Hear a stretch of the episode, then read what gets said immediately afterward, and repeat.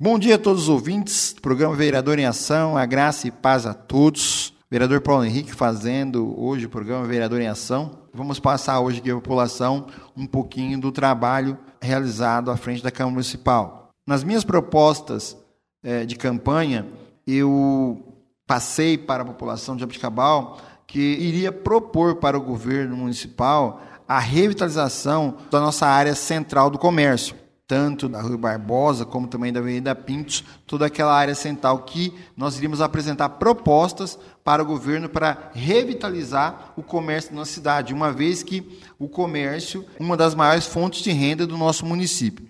E já Agora, no início do mandato, eu apresentei para o governo uma proposta de revitalização da Praça 9 de Julho. E o governo já vai dar início em parte dessa proposta. Né? O governo também pensa muito em revitalizar, sim, a Praça 9 de Julho e todo o comércio. Uma das propostas apresentada é, pelo vereador Paulo Henrique seria a revitalização da Praça 9 de Julho. E o governo já vai iniciar, né, com uma proposta que nós apresentamos de um estacionamento transversal ali na Praça 9 de Julho, que vai dar condições para estacionar muito mais veículos ali. O prefeito já, por alguns dias, vai iniciar né, esse trabalho de reabilitação na praça já com o estacionamento transversal. E depois vai continuar dando prosseguimento a essa revitalização e nós cremos que isso vai acrescentar em muito né, para a nossa cidade e para o nosso comércio.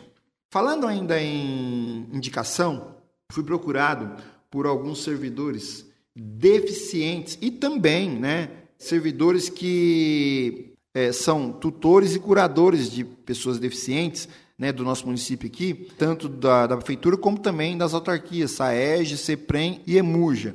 Porque existe uma lei federal que ela possibilita uma jornada flexível para os funcionários deficientes que tenham que fazer tratamentos diários. E essa lei também ela se estende para é, os servidores que são curadores ou tutores de pessoas deficientes. E esses servidores aqui do nosso município me procuraram para ver se nós conseguimos criar uma lei para que também os servidores deficientes do nosso município possam ter essa jornada flexível aqui no nosso município também para poder fazer os tratamentos que esses necessitam. E sentamos, né, é, o vereador Paulo Henrique sentou junto com esses servidores, conversei também com o promotor, o doutor Carlos, né, que é o promotor da infância e juventude, conversei também com o, o, procurador da Câmara, e nós montamos um projeto de lei e apresentamos para o prefeito municipal, porque essa lei ela é, é de competência do prefeito municipal. Né? A, Câmara Municipal, os vereadores não podem apresentar essa lei. E nós apresentamos esse projeto de lei para o prefeito municipal, para que ele possa fazer um estudo e ver a viabilidade de poder estar criando essa lei para que essas pessoas possam ter esse benefício, né? Essa jornada de trabalho flexível, né? Reduzida, para que é, essas pessoas que necessitam fazer um tratamento diário, tanto os deficientes como também os responsáveis por aquelas pessoas que, é, deficientes, possam ter essa jornada flexível para poder melhor realizar esses tratamentos.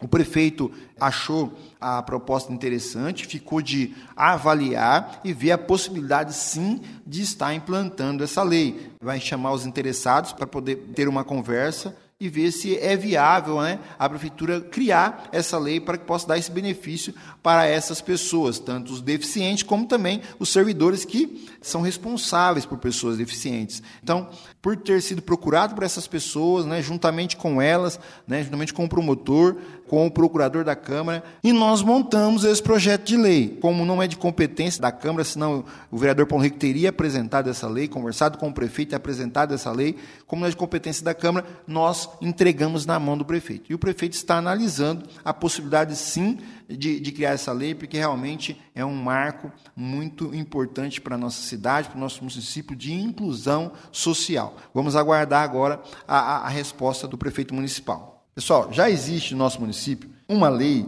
é, a Lei 5.032 de 2019, que ela veda que o governo municipal nomeie em cargos comissionados pessoas que tenham sido condenadas por violência doméstica. A Lei Maria da Penha. Já foi um avanço muito grande é, a aprovação dessa lei em 2019. E analisando melhor essa lei, eu verifiquei a necessidade e a importância de nós acrescentarmos também nessa lei pessoas que tenham sido condenadas e transitadas em julgado que tenham cometido crimes contra a dignidade sexual. E os crimes contra a dignidade sexual está lá no título 6 do nosso Código Penal brasileiro, né, que são esses: estupro, violação sexual mediante fraude, assédio sexual, favorecimento da prostituição ou de forma de exploração sexual, tráfico internacional de pessoas para fins de exploração sexual, tráfico interno de pessoas para fins de exploração sexual, estupro de vulnerável, satisfação de lascívias mediante presença de criança